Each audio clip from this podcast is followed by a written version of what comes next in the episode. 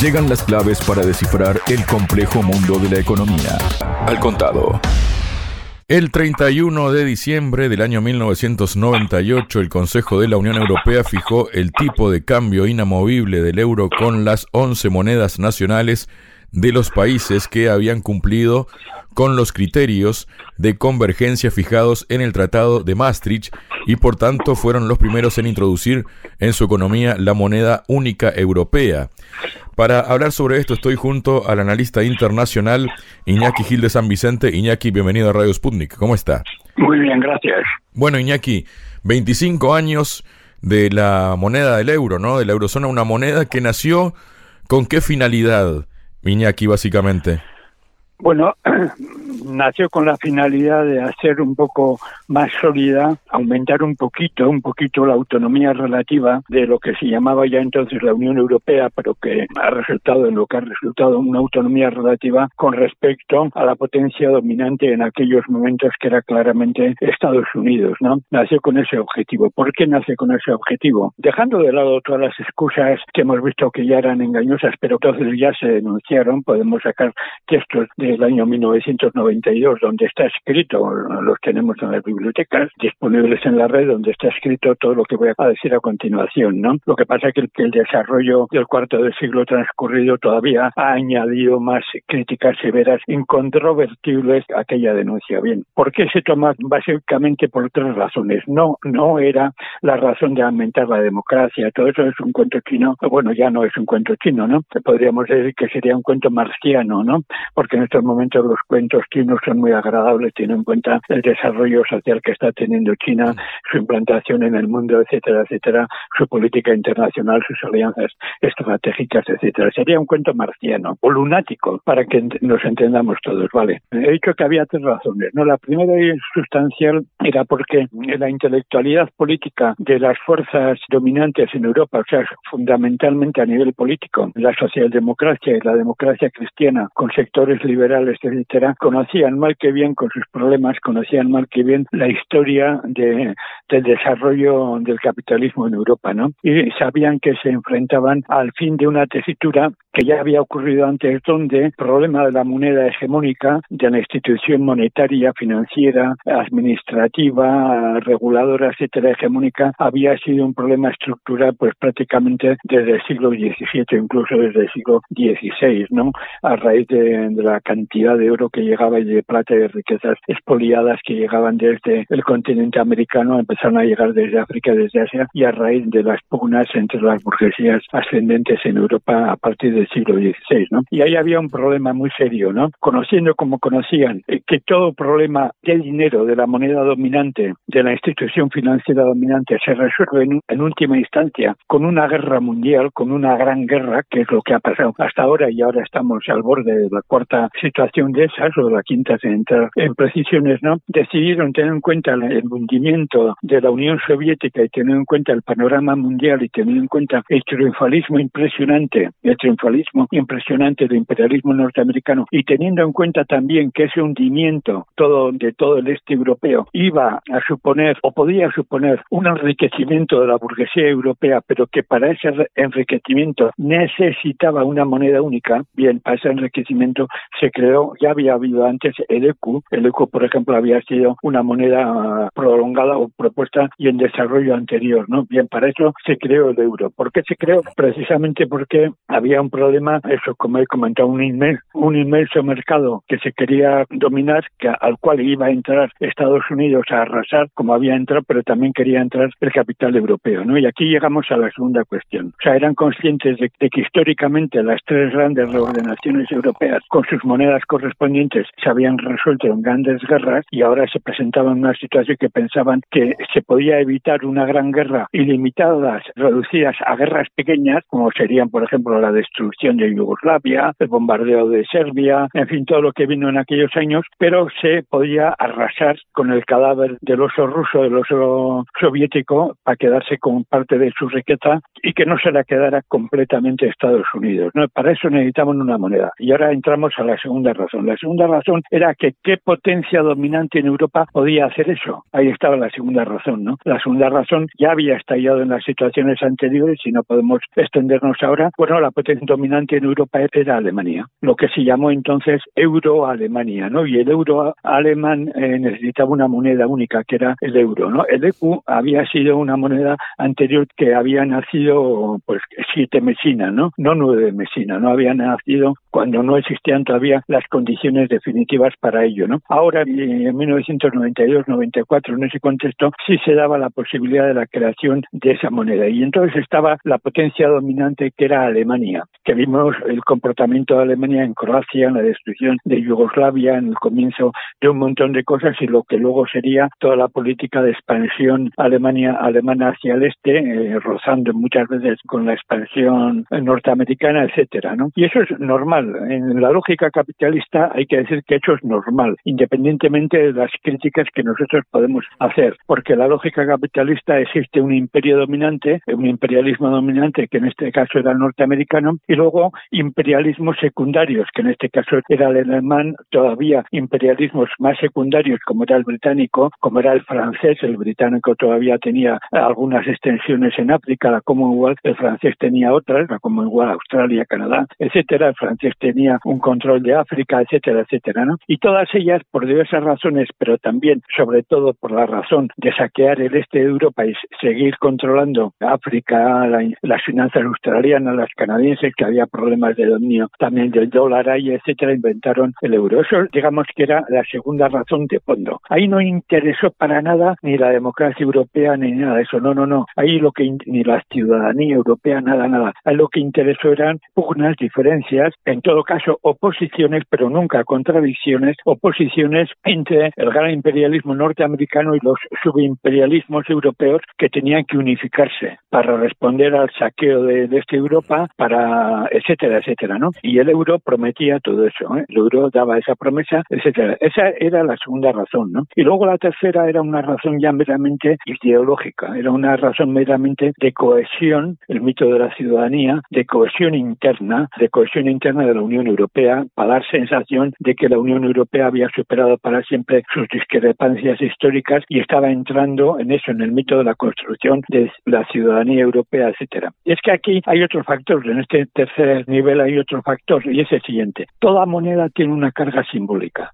con respecto al Estado que la imprime, con respecto al poder territorial y cultural del Estado que lo imprime. Eso lo sabían ya los griegos, eso lo sabían los fenicios, eso se sabía incluso cuando antes, ya cuando en los estados ya de Mesopotamia y en China antigua y en parte en la India se empezó a imprimir moneda. Los griegos eran muy conscientes de que imponer una la moneda de un dios o la moneda, el nombre de su ciudad en la moneda era un factor simbólico de poder, un factor simbólico de amedrentamiento de disciplinarización y de control económico, ¿no? Esto está muy debatido y esto es aceptado, aunque la teoría oficial de la moneda deja este tercer factor en el segundo, en último lugar, o no lo cita, ¿no? Bien. Pero entonces en Europa, en esos años, se sabía perfectamente, en el triunfalismo que había en esos años, al hundirse la Unión Soviética, se sabía perfectamente que se necesitaba un factor ideológico que unificara la obediencia de las clases trabajadoras europeas a Euroalemania al papel del Estado francés, al papel de Italia, tengamos en cuenta que todavía estaba Gran Bretaña dentro, etcétera, etcétera. Y eso lo tenía que hacer, solamente lo podía hacer una moneda, como históricamente ha sido, solamente lo podía hacer una moneda, ¿no? Bien, y estas tres son las grandes razones por las cuales se inventó y se creó, después de la experiencia del EQ, se inventó el euro. No eran razones, como he dicho, de defender la democracia, la ciudadanía, eso era un cuento chino, perdón, un cuento lunático. Era un cuento, eso era pura propaganda de engañar a la gente, ¿no? De hecho, el euro empobreció. El euro empobreció, el euro fue una transferencia impresionante que sigue todavía, que sigue y se reporta con las recientes medidas fiscales impuestas por euro Alemania ¿eh? por euro Alemania, unas medidas fiscales muy duras, etcétera. Es un sistema, como ya he comentado antes, en la moneda en general, un sistema de traspaso de dinero de las economías empobrecidas a las economías enriquecidas. Eso se vio en Grecia a partir de 2015, pero eso se vio también en el Estado español. Introducir el euro y empobrecerse la gente, porque nos dijeron que un euro valía tanto como un café y era mentira. Era totalmente mentira. Un café valía 80, 80 pesetas o 70 pesetas y el euro valía creo que era eran 116 o ciento y pico pesetas, ¿no? Era un engaño tremendo y una forma de enriquecer a Euroalemania, a la Europa rica, a lo que se llama la Europa rica, la Europa anglosajona, básicamente, sí, de germánica y, anglosajona, ¿no? El norte de Europa era protestante a costa de la Europa empobrecida, ¿no? Y eso luego se ha visto también como conforme se iban siendo absorbidas, engullidas, sumidas por la Europa occidental, los países de la Europa del Este se les ha ido imponiendo unas condiciones severísimas de empobrecimiento severísimo a raíz de la imposición del euro, ¿no? Nada de, era un cuento lunático, nada de, de, proteger a la ciudadanía, no, no, no, no, no, nada, nada. Era un enriquecimiento de Euroalemania, de Europa del Norte, a partir de, lo que era entonces la semiperiferia y la, y la periferia de Europa en estos momentos. Y esas fueron las tres razones. Ha habido una construcción propagandística mentirosa increíble y sostenible, pero que como no ha habido una crítica suficiente realizada sistemáticamente, mucha gente se lo sigue creyendo. Iñaki, me quedo con una palabra que usted ha pronunciado hace unos instantes y es condiciones, ¿no? La cuestión es que para lograr alcanzar este espacio económico común, ¿no? Como fue el euro o como es el euro, fue necesario imponer en aquella época, ¿no? De fundación unas severas condiciones a cumplir por los países que lideraban el proyecto. La primera de ellas hacía referencia a la estabilidad de los precios, la inflación de los países aspirantes no podía superar 1,5 puntos porcentuales, la de los tres con mejores datos, el déficit en relación con el Producto Interior Bruto no debía sobrepasar el 3% o mostrar una clara tendencia de reducción continua, la proporción de la deuda pública sobre el PIB tendría que estar por debajo del 60% y los tipos de interés a largo plazo no superarían en dos puntos el que tuvieran los tres mejores estados. La cuestión es que con estas condiciones y un poco de manga ancha de los dirigentes comunitarios ingresaron inicialmente en el club del euro 11 países, todos los entonces miembros de la Unión Europea menos Reino Unido, Dinamarca y Suecia que por voluntad propia prefirieron mantener sus respectivas monedas, y Grecia, que no cumplía las condiciones exigidas y se incorporó al club el 1 de enero de 2001, luego ingresaron Eslovenia en 2007, Malta y Chipre en 2008, Eslovaquia en 2009, Estonia en 2011, Letonia en 2014, Lituania en 2015 y Croacia en el pasado año 2023. El asunto, Iñaki, es que si hoy 25 años después de su nacimiento hubiera que revalidar el ingreso en la moneda única, es decir, el euro, la cosa sería muy diferente. Apenas cuatro países tienen superávit en las últimas cuentas presupuestarias que ha publicado Eurostat, Dinamarca, Irlanda, Croacia y Suecia. El problema es que las grandes economías de la eurozona, tan solo Alemania tiene el déficit por debajo de la frontera del 3%, Italia cerró 2022 con un déficit del 8,8%, Francia con el 4,8% y España con el 4,7%. Sería inimaginable una moneda única en la que no estuvieran estos países, pero es que el conjunto de la eurozona tiene un 3,3% de déficit presupuestario como media. La pregunta, Iñaki, ¿envejeció rápido el euro? ¿Cuál es el porvenir que tiene esta moneda? Bueno, aquí hay dos cuestiones. El, euro no ha envejecido. Lo que ha envejecido, lo que se, ha hundido es la propaganda. Eh, el euro se creó precisamente para lo que, lo que he explicado. Lo que pasa es que luego económicamente el triunfalismo que había en aspecto económico, político, etcétera, etcétera, el triunfo de la modernidad definitiva, eh, ya con el neoliberalismo que entonces estaba arrasando, parecía que habíamos entrado en el siglo norteamericano, etcétera, etcétera. Todo eso se ha desplomado. Pero eso no, sea, eso no implica que el euro haya fracasado. Lo que implica es que el euro se está cambiando a la realidad. Es el euro como instrumento de dominación de las economías ricas dentro de Europa se está adaptando a las necesidades de esas economías dentro de Europa. Y una cosa es las condiciones que se impusieron entonces y otra cosa es como los grandes estados imprescindibles para que se mantenga el subimperialismo europeo y se mantenga la obediencia a los Estados Unidos, los grandes estados que tú has citado necesitan mantener el euro,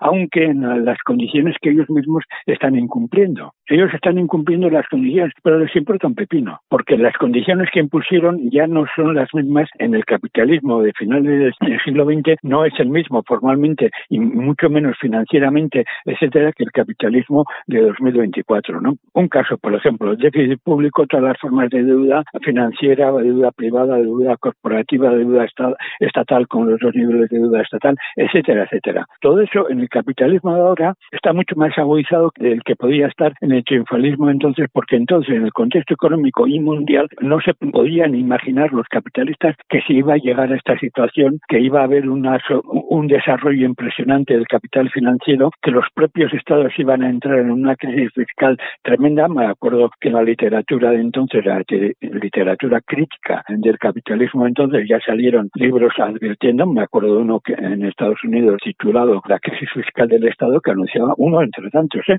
que anunciaba lo que iba a pasar, etcétera, etcétera. Pero es que a los capitalistas europeos, a los capitalistas les importa un pepino. Mientras ellos puedan mantener su mínima tasa de ganancia, les importa un pepino. Bien, ¿qué ha ocurrido? Pues que los cambios profundos de la financiarización del capitalismo, de los ejes de desarrollo del capitalismo de Estados Unidos y Europa Occidental hacia Eurasia, el proceso de constitución de burguesías nacionales en África, etcétera, etcétera, y en Asia, a diferentes que ya no aceptan la dominación europea, lo que está pasando, la dominación imperialista, lo que está pasando con la multilateralidad, etcétera, etcétera, la propia lógica de financiarización, como he dicho, del capitalismo, la creación a partir de factores que se nos olvidan, como por ejemplo la crisis fiscal del 2001-2002, que fue demoledora en Estados Unidos, o mismamente antes el hundimiento de todo el gigante asiático, de los siete tigres asiáticos, Indonesia, etcétera, etcétera, en 1996-97, o el hundimiento de la economía de Sudamérica, la crisis del tequila, el hundimiento de, Argentina en el año 2000-2001, etcétera, etcétera, todo eso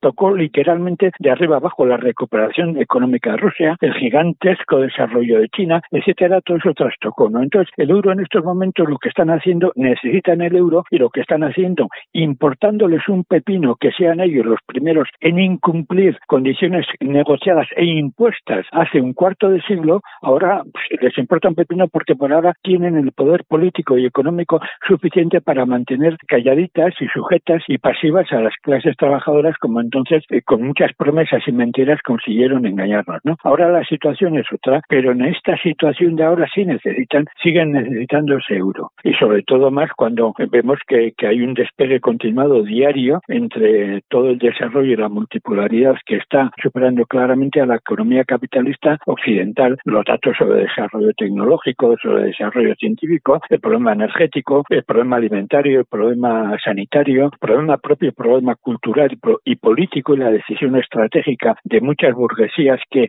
hace 25 años hacían pleitesía al dólar y al euro, en estos años están buscando otras formas de relaciones monetarias a otra escala, etcétera, ¿no? En ese contexto, a ellos les importa, e insisto en este factor, a ellos les importa un pepino que sean ellos los que más duda tengan. Porque ¿qué va a hacer el Estado español, por ejemplo, qué va a hacer Grecia? Grecia, ¿cómo va a exigir a Alemania? Polonia, que no va, todo el mito que se está creando sobre Polonia, que va a ser la potencia hegemónica, será la potencia militar, será un grafis militar para preparar una invasión de Rusia o para intentar arruinar a Rusia con una presión militar permanente en el frente, etcétera, etcétera. Bueno, todo el Bático, todo eso, cualquiera que sepa un poco de economía y un poco de desarrollo capitalista sabe que Polonia nunca va a poder desarrollar unas fuerzas productivas porque no le van a dejar, le van a obligar a ser un puerto militar, un, un glacis, una cabeza de puente militar como querían hacer con Ucrania y como quieren hacer con Rumania o con el Báltico, cabezas de puente para presionar económica, militarmente a Eurasia y no solamente a Rusia. Pero Polonia nunca va a desarrollar una fuerza productiva capaz de hacerle un enfrentamiento, digamos, económico a Euroalemania, ¿no? Ni remotamente, porque para eso está Holanda, está Bélgica, está todo el Benelux, está Dinamarca, está Noruega,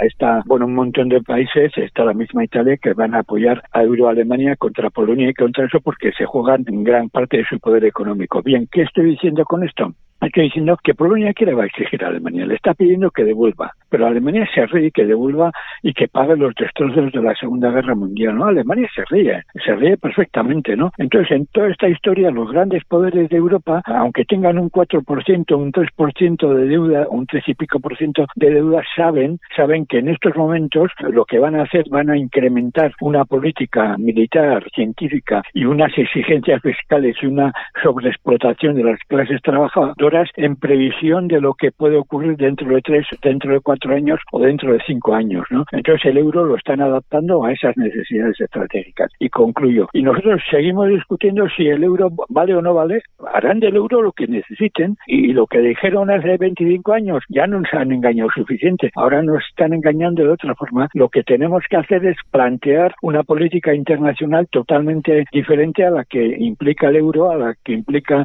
el dólar, a la que implica la libra esterlina, a lo que implica el yen japonés, etcétera, etcétera. Ahí está realmente el combate. Lo demás nos van a seguir mintiendo todo lo que necesiten. Y si no pueden, mira, continúo con la experiencia alemana, ¿no? Alemania, yo lo he dicho, lo dijo en 2015. Alemania necesita dinero para rearmarse. En 2015, declaraciones de 2015 de Angela Merkel. Entonces va poco a poco invirtiendo más y más. Ahora Alemania está diciendo que necesita crear un ejército. El que va a hacer, está pensando en hacer el servicio militar obligatorio. Ha dicho que a poner una brigada militar en el Báltico y se está dando cuenta que tiene que hacer un sobrecosto militar y político y cultural tremendo para crear una armada, una brigada militar en el Báltico. Está lanzada esa historia y el euro le viene muy bien en esa política, ¿no? Y por tanto no va a renunciar a ese, a ese arma que, que tiene que ser el euro. Y eso es lo que tenemos que debatir ahora y más adelante, ¿no? ¿Qué cambios van a introducir o están introduciendo ya? Por ejemplo, lo que he comentado, ¿no? La austeridad fiscal. Esa austeridad fiscal que está ya en debate ahora mismo y que en un momento concreto ha, enfrentado prácticamente a casi toda Europa con Alemania y, que casi toda Europa ha cedido, ¿no? Se ha cedido, ha cedido el Estado español, ha cedido Francia, etcétera, etcétera, ¿no? Ahí está realmente el problema al que nos enfrentamos ahora. Muchas gracias, Iñaki. gracias a vosotros. En Radio Sputnik, al contado. El cable a tierra de la economía global.